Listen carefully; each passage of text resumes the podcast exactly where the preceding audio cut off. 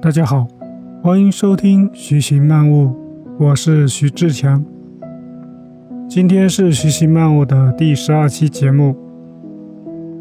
这是一档记录分享有关个人成长、思维迭代的播客节目，提倡通过简单重复的系统行为，借助时间的复利，达成一个又一个人生里程碑，并自动无限前行。希望能与你在这条自我探寻的漫漫长路上一起徐行漫悟。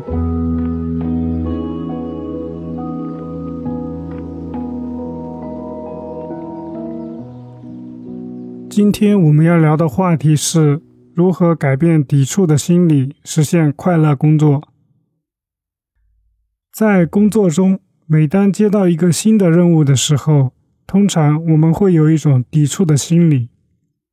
有时候甚至还会为此找各种理由，说明这个任务的不合理性，试图逃避接受这个任务的工作安排。这是为什么呢？我思考总结的原因有三个：一、害怕不确定性，可能这个任务我们之前没有做过，它不像我们日常习惯的任务那样轻车熟路。可以轻松的完成全新的任务，让我们产生抵触的心理，是因为我们害怕，害怕不确定性，不确定是否能够把这个任务完成好，不确定该用什么样的方法完成它，不确定用了这个方法是否能够在项目截止日前完成它。我们必须要跳出我们的舒适区，直面这种不确定性。这一切让我们感到极度不安，所以产生抵触的心理。第二，这是大脑的危险警报。由于我们大脑的存储里没有经历过类似一样的经历，所以杏仁核就把这个新的任务当成是。一个危险的信号，这是人类为了生存演化出来的机制。通过提高我们的注意力，加速我们的心跳，来帮助我们警惕危险，专注的对抗它。这种机制的表现是紧张、害怕。其实，适当的这种紧张、兴奋是有利于我们更好的完成任务。但是，一旦这种紧张、害怕的程度太高的时候，我们的大脑就会宕机，不知所措。比如我们常见的，有些人在公开表达的场合里，因为过度紧张，可能会导致一句话都说不出来。第三个原因，可怜的自尊心。我们都知道，职场上不乏很多所谓的完美主义者。对自己的预期很高，想把每一个任务完成的非常漂亮，期待着得到同事、领导们的赞赏。而这种自我设定的、需要他人评判成果的高预期，随之而来会产生紧张、焦虑，甚至害怕的情绪。这里涉及到一个概念：以终为始。这个概念出自史蒂芬·科维的《高效能人士的七个习惯》这本书，很多人也都知道，完成一件事情要先设定好目标，然后根据目标拆分各个阶段具体需要完成的事情，其实也就是 OKR。这个方法和理论本身没有问题，问题在于。很多人在执行每个阶段的时候，过分的关注于那个目标。相比于目标，我们每个阶段的工作都显得比较的微小。尤其是一些年度的目标，或者说更大的战略目标，过度关注目标，只会让我们产生焦虑和自我怀疑，导致最终无法达成目标结果。因为这是一种无时无刻不在把当下的工作成果和目标预期的结果做对比，这导致整个过程都会处于一种紧绷着的状态。即使结果是我们很好的完成了任务，达到的目标，领导也表扬肯定了，但是下一次接到新任务的时候，我们会开心兴奋吗？答案是不会。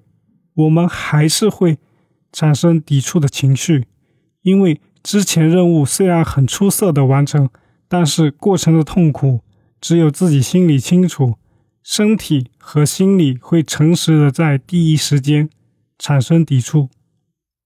那么，如何改变这种对于新任务、新挑战的抵触心理呢？我们下面来针对于以上的三点。一一解决，应该就会有相应的答案了。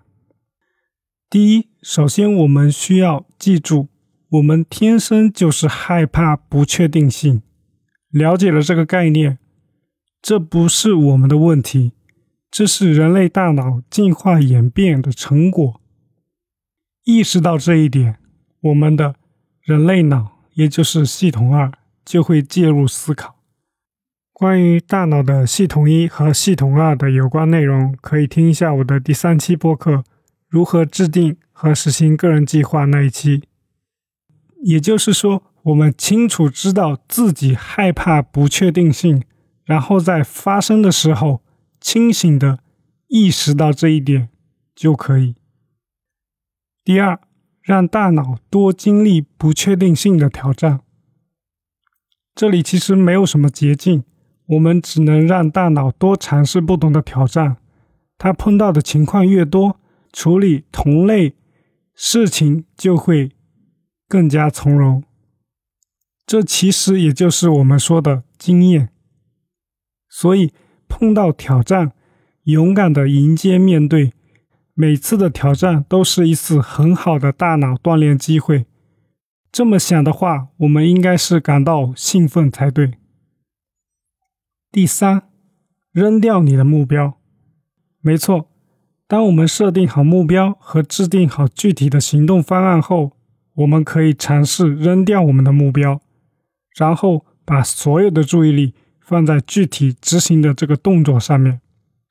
当你把每一个执行动作都完成了，那么结果的目标就自然而然的完成了。而在这个过程中，我们只会想着。怎样把手头的任务完成好？结果就是会更加的专注高效。大家可能会有一个疑惑：那有没有可能因为太过局限于眼前的事情而导致偏离目标了？确实存在这种可能性，因为把目标拆分成具体执行的任务的时候。如果不拆分的合理或者方向错误的话，很有可能导致目标偏离，或者最终没法完成目标。那解决这个问题可以注意下面两个点：第一，在拆分具体行动方案的时候，就要特别认真，确保可执行和目标方向一致；第二，可以设置阶段节点的总结，在。阶段节点处可以把目标捡回来，核对一遍，再扔掉它，这样就可以一定程度上避免目标方向的跑偏。不过有些时候，事情的发展是不受我们人为因素的控制的，即使我们的目标设定的再好，行动方案拆分的再好，执行完成的再好，都有可能最终无法达到目标。所以，提前给自己或者团队留有容错的空间，就显得非常有必要。如果可以的话，在重大的任务面前，Plan B 甚至是 Plan C 都是应该考虑的。好，解决了前面这三个问题，我们会发现，当我们在接收到新任务或者新的挑战的时候，不但不会有抵触，反而会变得兴奋，因为我们又有了一次让大脑锻炼适应新场景的机会。要知道，这种机会是非常难得的。如果你现在经常在接到不同类型的任务挑战，那么恭喜你，你正处在快速进步的这个环境中。相反，如果你的日常工作都只是一些重复性、毫无挑战的事情的话，那就需要保持警惕了。针对这种情况，我们可以尝试如何把这些日常重复性的工作做得再好一些，尤其是在细节方面。再就是适当的给自己增加一些新的小挑战，主动学习进步。当然，如果公司环境对你来说一点机会都无法创造出来的话，而你又是想要进步空间的话，那最后的考虑就是换一个新的环境。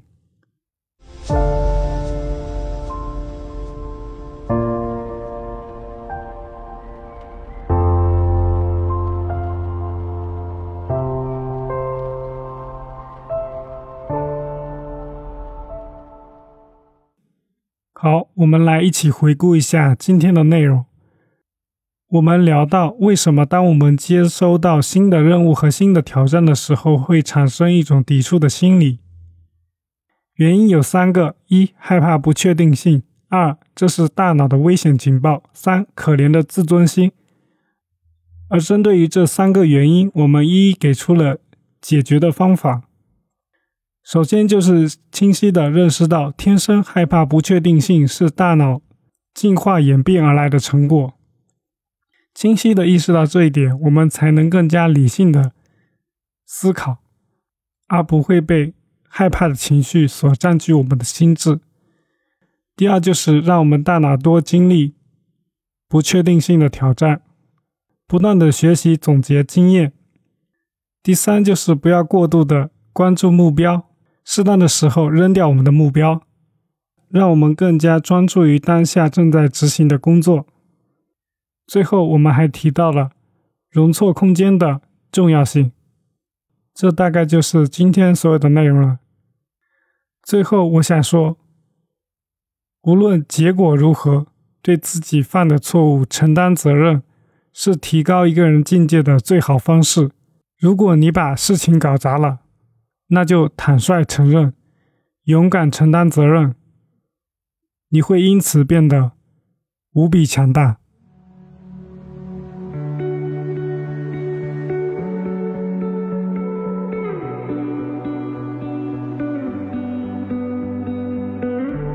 好，今天我们就聊到这里，感谢大家的收听，我们下期再见。